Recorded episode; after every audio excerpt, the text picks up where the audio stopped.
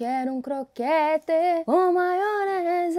Eu te apresento a larica dos moleque. Certa noite, em junho de 2014, Derek Brothers havia acabado de terminar uma noite de pintura na sua casa nova, em Westfield, New York. Derek e a sua esposa, Maria, haviam comprado a belíssima casa no número 657 Boulevard há três dias e estavam fazendo alguns pequenos reparos antes de se mudarem. Não havia muito na caixinha de correio, exceto por algumas contas e um envelope branco. Estava endereçado com uma caligrafia grossa e desajeitada para o novo dono. A nota datilografada começava assim: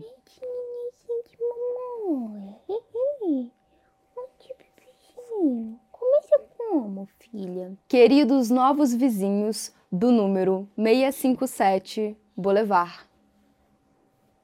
Mãe, filha da mãe.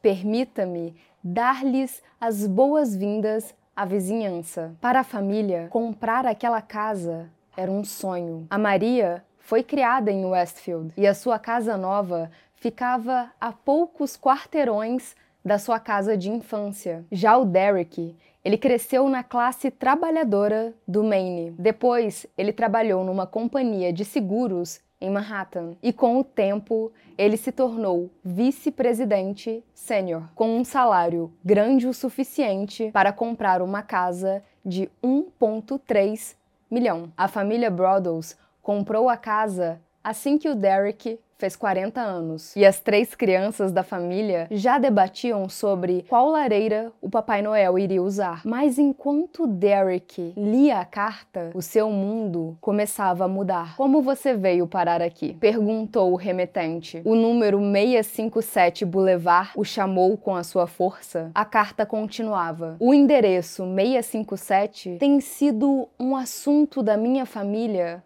por décadas, e à medida que se aproxima o seu centésimo décimo aniversário, fui encarregado de observar e aguardar a sua segunda vinda. O meu avô vigiava a casa na década de 20 e meu pai na década de 60. Agora é minha vez. Você conhece a história da casa? Você sabe o que está dentro das paredes do número 657 Boulevard? Por que você está aqui? Eu descobrirei. O reconhecimento do remetente parecia já ter começado. A carta identificava a minivan Honda da família, bem como os trabalhadores que reformavam a casa. Já vejo que você inundou a 657 Boulevard com empreiteiros. Má jogada. Você não quer a 657 Boulevard infeliz. No início da semana, o Derek e a Maria foram até a casa e conversaram com os seus vizinhos. Enquanto isso, os seus filhos de 5, 8 e 10 anos corriam pelo quintal com outras crianças do bairro. E o remetente parecia ter notado isso. Você tem filhos? Eu notei. Até agora, Acho que são três. Escreveu o remetente antes de perguntar se havia mais a caminho. Você vai encher a casa com o sangue novo que eu pedi? Melhor para mim. Sua antiga casa era pequena demais para uma família em crescimento? Ou foi ganância? para me trazer os seus filhos. Assim que souber os seus nomes, vou chamá-los e atraí-los também. O envelope não tinha endereço de retorno. Quem sou eu?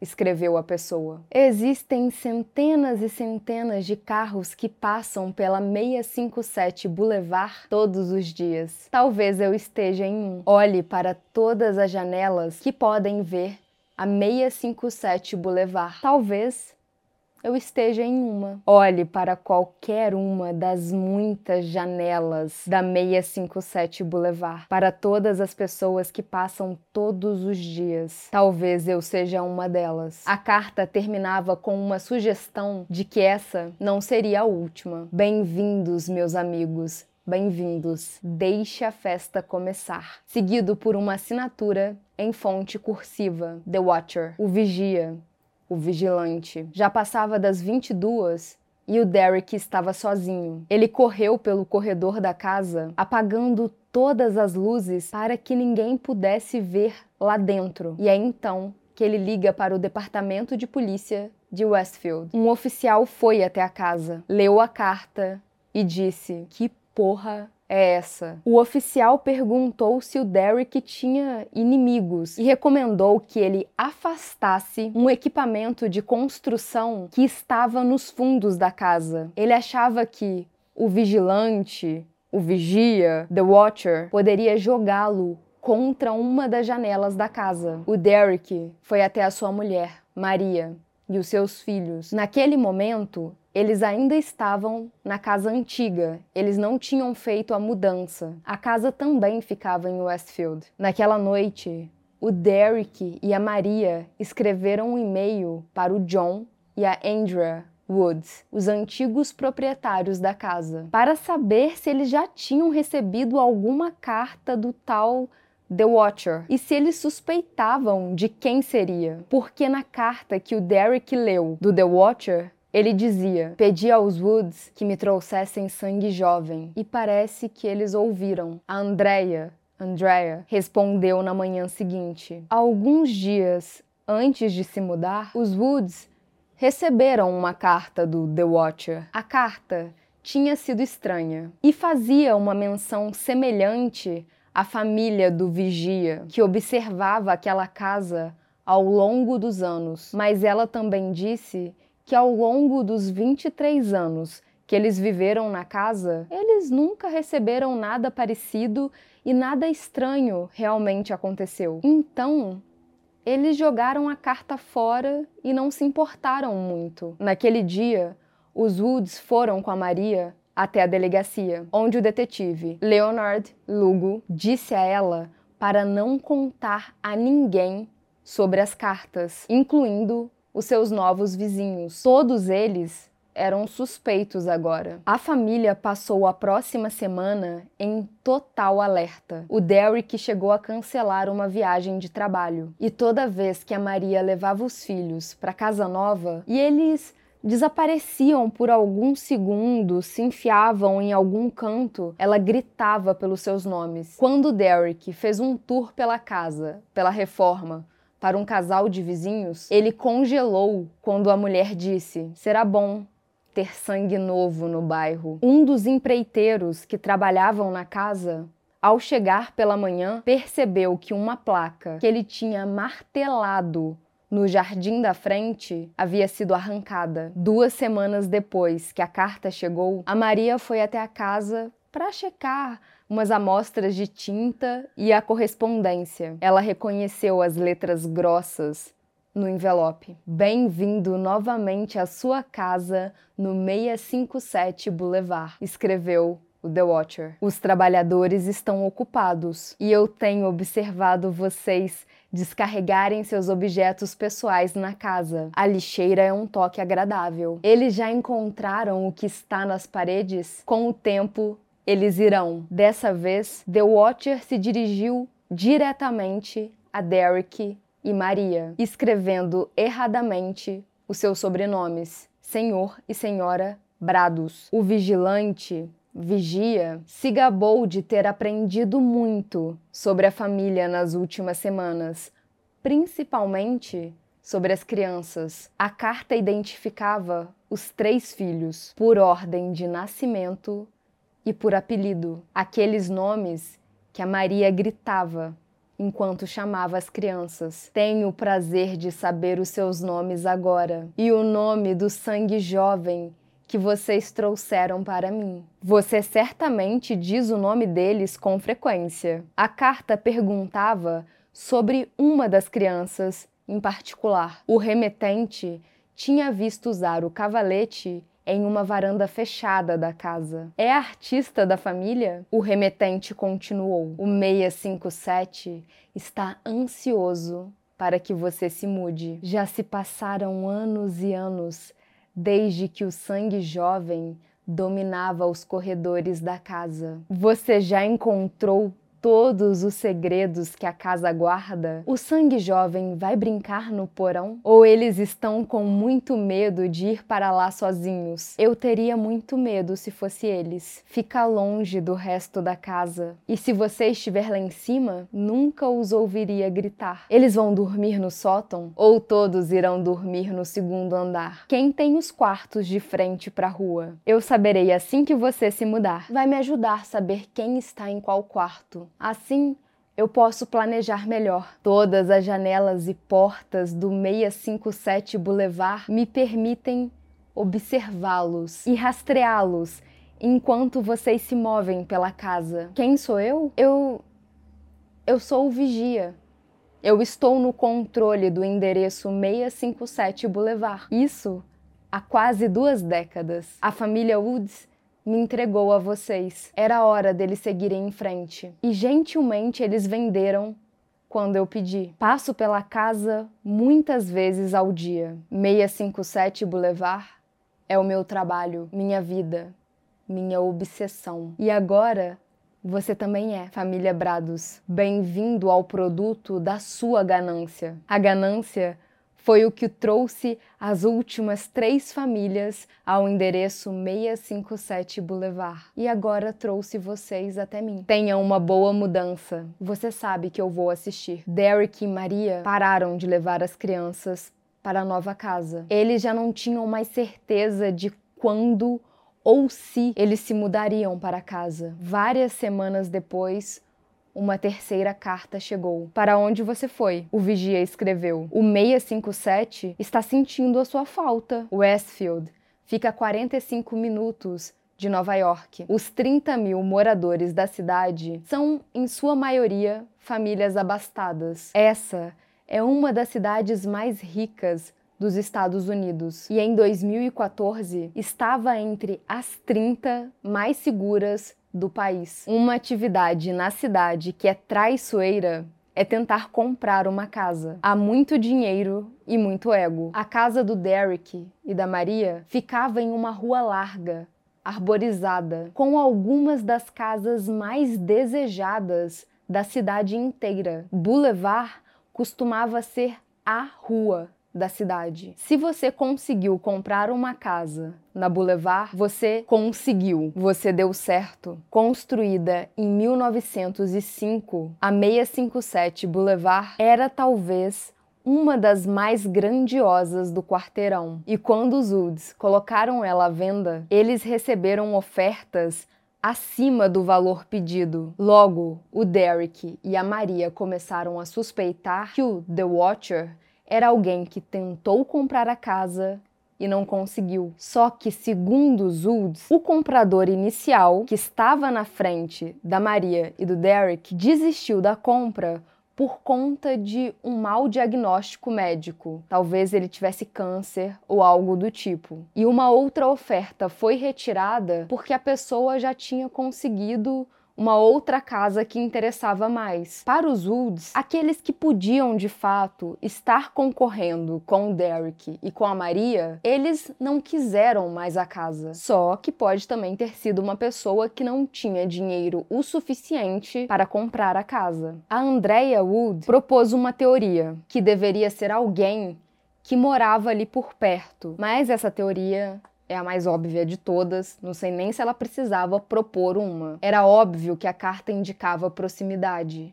Então, mesmo que fosse esses compradores que acabaram desistindo do lance, eles tinham que ser pessoas próximas, porque como eles saberiam tanto. As cartas foram aceitas em Kearney, o centro de distribuição postal dos Estados Unidos, no norte de New Jersey. A primeira carta foi postada em 4 de junho, antes que a venda fosse publicada, e apenas um dia depois que os empreiteiros chegaram na casa. Os Woods nunca colocaram uma placa de vende-se na frente da casa. Então, essa pessoa tinha que estar tão interessada na venda dessa casa que ela acompanhou os lances. Era possível. A maioria das reformas feitas na casa foram feitas no interior da casa. E os vizinhos disseram que não notaram nenhuma comoção em comum, mesmo com a britadeira no porão. Quando Derek e a Maria andaram com o detetive Leonard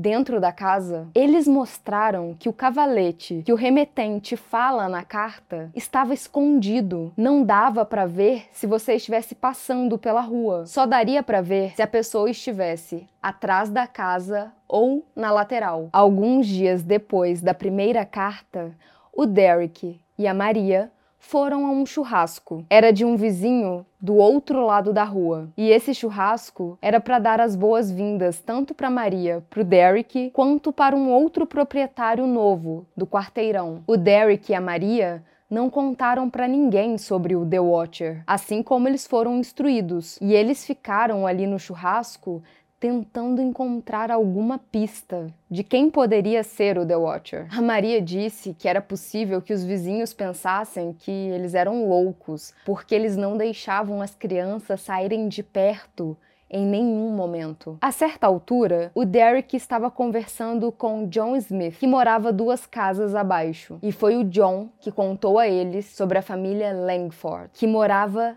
entre eles. Peg Langford estava na casa dos 90 anos e muitos dos seus filhos, que já eram adultos, ainda moravam com ela. Eles estavam na casa dos 60 anos. A família era um pouco estranha, principalmente o mais jovem dos Langford, o Michael. O Derek pensou que o caso estava resolvido. A casa dos Langford ficava bem ao lado de onde estava o cavalete, na varanda. A família estava lá desde a década de 60, quando o pai do vigia como diziam as cartas, começou a observar a casa. Richard Langford, o patriarca da família, havia morrido há 12 anos e o atual vigia da 657 Boulevard dizia que já estava no cargo há quase duas décadas. Quando Derek e a Maria levaram essa informação para o detetive, o Leonard, ele disse que já sabia disso. Inclusive, que quando chegou a primeira carta, ele levou o Michael para a delegacia para ser entrevistado. Só que o Michael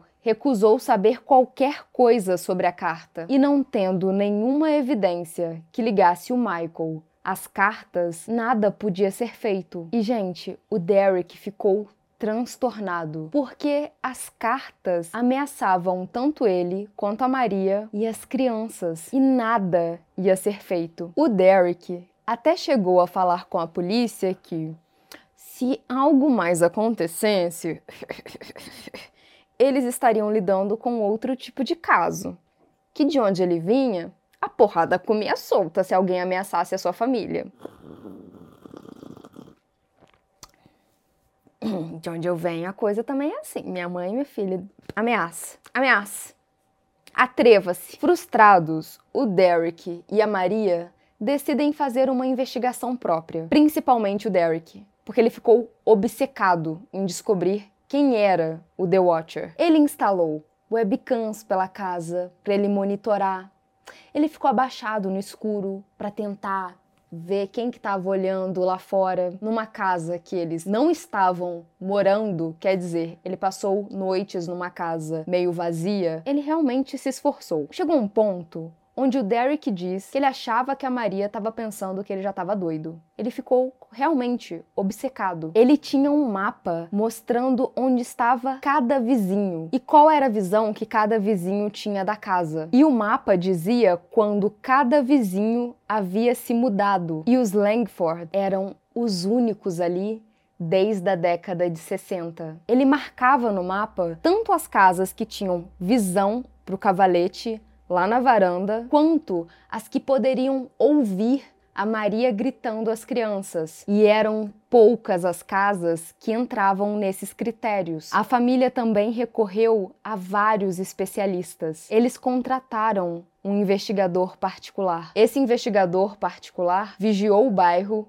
e viu os antecedentes criminais dos Langford, mas não encontrou nada digno de nota. O Derek procurou uma ex-agente do FBI que serviu de inspiração para Clarice, do Silêncio dos Inocentes. Eles estavam juntos em um conselho de curadores do ensino médio e a família também contratou Robert Lenehan, outro agente do FBI, para que ele conduzisse uma investigação de avaliação de ameaça. O Robert Lenehan reconheceu vários tiques antiquados nas cartas que apontavam para um escritor mais velho. O envelope era endereçado para M. M. Brados. A saudação incluía o clima do dia, quente e úmido, ensolarado e fresco para um dia de verão. E as frases tinham espaçamento duplo entre elas. Elas tinham um certo brio literário que sugeria um leitor voraz e uma surpreendente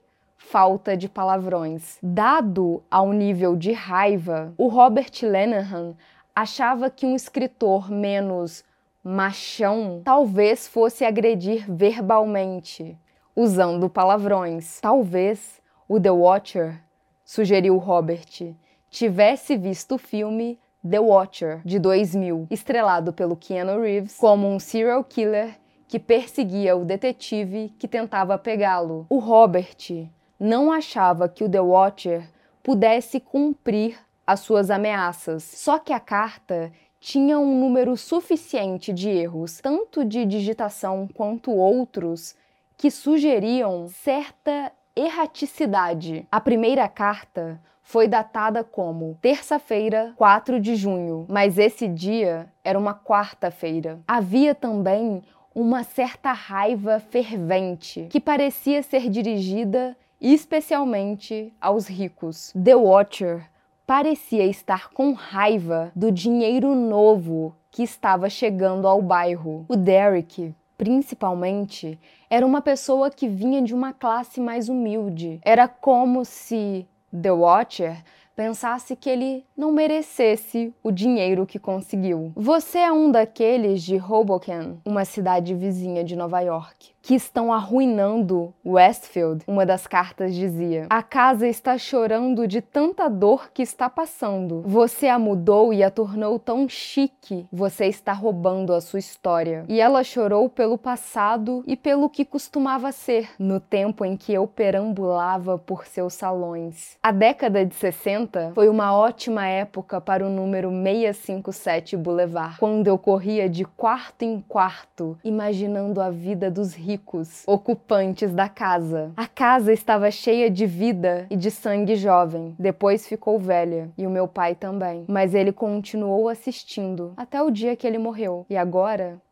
eu observo e espero pelo dia que o sangue jovem será meu novamente. O Robert Lenehan recomendou que o Derek e a Maria procurassem por antigas empregadas, governantas, etc. Alguém que quisesse ter a casa, mas que não pudesse ter a casa. Talvez seus filhos, pessoas que entraram na casa mas não a possuíram. Mas o foco da investigação permaneceu nos Langford. Em cooperação com a polícia de Westfield, o Derek e a Maria enviaram cartas para os Langford anunciando o desejo de derrubar a casa, esperando que o The Watcher respondesse, mas nada aconteceu. O detetive Leonard trouxe o Michael novamente para ser entrevistado, mas ele não chegou em lugar nenhum e a sua irmã, a Abe, acusou a polícia de assediar a sua família. E sem provas de que eles tivessem algo a ver com o The Watcher, ela acabava estando certa. Eventualmente, o Derek e a Maria contrataram o Lee Levite, um advogado, que se reuniu com vários membros da família Langford, inclusive com o advogado da família Langford, para mostrar as cartas. Além das cartas, ele também mostrou fotos e os mapas explicando que a casa dos Langford era uma das únicas que tinha visão para o cavalete, que dava para ouvir o nome das crianças e que eles estavam lá desde a década de 60, que foi o período que o pai do The Watcher atual vigiava a casa. Talvez o avô do The Watcher se é que existia esse avô que vigiava a casa, fizesse esse trabalho de vigiá-la de uma outra casa ou simplesmente passando pelo bairro ou sendo um empregado da casa. A reunião ficou tensa e a família continuou afirmando que era inocente. Uma noite, O Derek diz que sonhou com a Peg, a Langford mais velha, a matriarca, e ele exigiu que ela construísse uma cerca de dois metros e meio para separar as duas casas. A Maria, no entanto, estava tendo outros tipos de sonhos. Ela teve um sonho vívido com um homem que morava nas proximidades, que ele caminhava pelas ruas e carregava uma forquilha enquanto chamava as crianças, e ela não conseguia chegar a tempo para salvá-las. A Maria diz que achava que qualquer um poderia ser o The Watcher, e isso acabava com a vida dela. Era um labirinto infinito de ameaças. Um investigador particular que a família contratou encontrou dois criminosos sexuais infantis a poucos quarteirões da casa. E Bill Woodward o pintor da casa também notou algo estranho. O casal que morava atrás da casa 657 mantinha um par de cadeiras estranhamente perto da casa. O Bill disse que certo dia ele viu o morador da casa se sentar em uma das cadeiras. Só que ele não estava virado para a sua própria casa, ele estava virado para o endereço 657. Boulevard. No final de 2014, a investigação tinha parado. The Watcher não deixou nenhum rastro digital, também não deixou nenhuma impressão digital e nenhuma maneira de localizá-lo. Em dezembro, a polícia disse que não tinha mais nada que pudesse fazer. E aí, o Derek mostrou as cartas para um padre que concordou em abençoar a casa. As reformas e o novo sistema de segurança do 657 foram finalizados em poucos meses, mas a ideia de se mudar para casa enchia a família de ansiedade e terror. Eles podiam deixar os seus filhos dentro do endereço 657 e os amigos das crianças, eles estavam seguros lá dentro. Toda semana eles receberiam uma nova carta. O Derek precificou dois pastores alemães para servirem de segurança para casa. E eu tô falando dos cães, tá, gente? Porque eu acabei de falar de padre, vai que vocês confundem. E ele também postou um anúncio num site de empregos para veteranos militares. Tudo o que você precisa fazer é malhar no quintal todos os dias. É, estranho. Só que o Derek e a Maria não compraram aquela casa milionária para se sentirem reféns dela. E no final do dia era: eu estou disposto a talvez sacrificar meus filhos por conta da casa. E eles decidiram que não iam conseguir colocar as crianças lá dentro. Eles estavam tão felizes com a casa nova e de repente eles estavam petrificados, disse Bill, o pintor. Eu era um desconhecido, um estranho, e Maria estava tremendo e chorando nos meus braços. Não ajudava muito que o The Watcher parecia estar cada vez mais desequilibrado. 657 Boulevard está se voltando contra mim. Está vindo atrás de mim. Eu não entendo por quê. Que feitiço você lançou? Antes era meu amigo. Agora é meu inimigo. Eu estou no comando do 657 Boulevard. O 657 Boulevard não está no comando de mim. Vou afastar suas coisas ruins e esperar que fiquem boas novamente. Não vai me punir. Eu vou emergir novamente. Serei paciente e esperarei que isso passe e que você traga sangue jovem para mim novamente. 657 Boulevard precisa de sangue jovem. Ela precisa de você. Deixe o sangue jovem brincar novamente, como eu fiz uma vez. Deixe o sangue jovem dormir no endereço 657 Boulevard. Pare de mudá-lo e deixá-lo sozinho. Derek e Maria venderam a sua antiga casa e foram morar com os pais de Maria. Enquanto isso, eles continuavam a pagar a hipoteca da casa e todos os impostos do número 657 Boulevard. Eles contaram apenas para um punhadinho de gente o que estava acontecendo de verdade no endereço 657 Boulevard, o que deixava as outras pessoas, os vizinhos, se perguntando o porquê deles não mudarem. Se eles estavam se divorciando, se era uma questão legal, as pessoas especulavam. De fato, eles começaram a brigar constantemente e agora tomavam remédios para dormir. O Derek estava um caco deprimido. A Maria decidiu procurar um terapeuta, que quando perguntou se ela estava bem, ela caiu no choro. O terapeuta disse que ela estava sofrendo de estresse pós-traumático e que ela não ia se livrar disso até se livrar da casa. Seis meses depois que as cartas chegaram, eles decidiram vender a casa. Inicialmente, eles colocaram um valor maior do que eles pagaram. Afinal, eles fizeram reformas, etc, etc. Mas os rumores fizeram a casa desvalorizar. Um corretor chegou a mandar um e-mail falando que o cliente dele amou a casa, mas os rumores estavam afetando a compra, variando de uma suspeita de perseguidor sexual a stalker. O Derek e a Maria divulgaram parcialmente as cartas para os interessados em comprá-la. Se uma proposta fosse dada e aceita, eles mostrariam a carta na íntegra. Ninguém chegou tão longe e eles tiveram que baixar o preço. Derek e Maria estavam decididos a não esconder o que estava acontecendo. Afinal, se os Uds tivessem falado da carta que eles receberam, talvez o Derek e a Maria não tivessem mudado, mas era uma escolha que eles tinham direito de fazer, assim como os novos compradores. Os Uds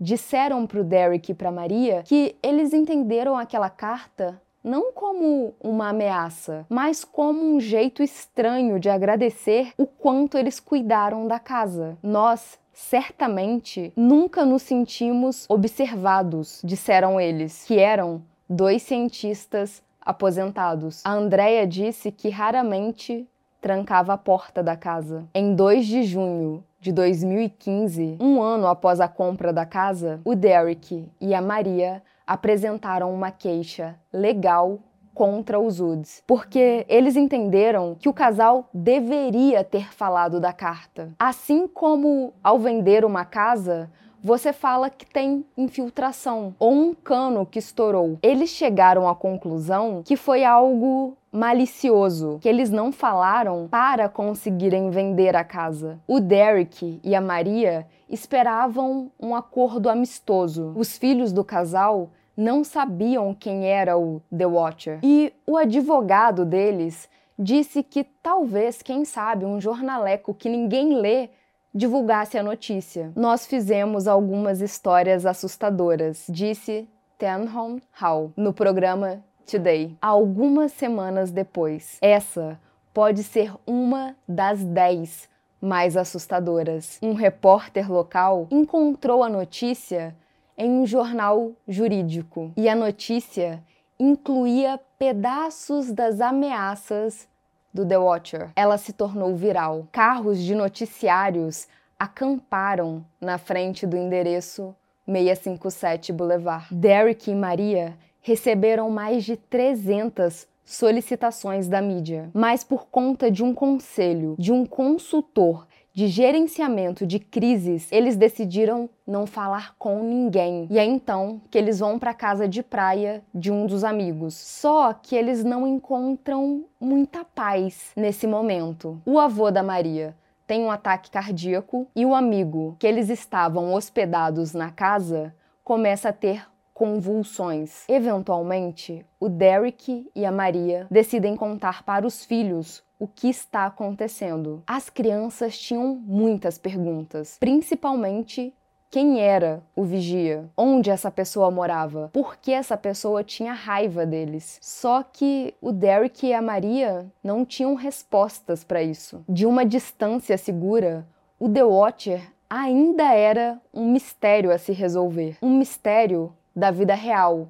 Afinal, o que estava dentro das paredes? Uma inspeção na casa mostrou que nada, nada para além de problemas de uma casa velha. No Reddit, as pessoas começaram a fazer teorias e a olhar a casa pelo Google Street View e começaram a ver uma pessoa dentro de um carro com uma câmera na frente da casa. Mas ninguém conseguia responder quem era o The Watcher. A gama de suspeitos era infinita. Uma amante largada, um corretor que queria muito a casa, um projeto de escrita criativa do colégio, marketing de guerrilha para filme de terror e góticos, que parece que gótico não tem nada melhor para fazer, as pessoas pensam: "Ah, o que que tá acontecendo aqui? Deve ser um gótico, a pessoa que faz um ritual" vestida toda de preto. O gótico trabalha, gente. O gótico tem coisa para fazer da vida. E muitas pessoas acusaram o Derek e a Maria de serem covardes, que eles não se mudaram para casa porque eles se acovardaram muito rápido. As pessoas em Westfield estavam no seu limite. Elas não estavam acostumadas a tanta atenção. Laurie Clancy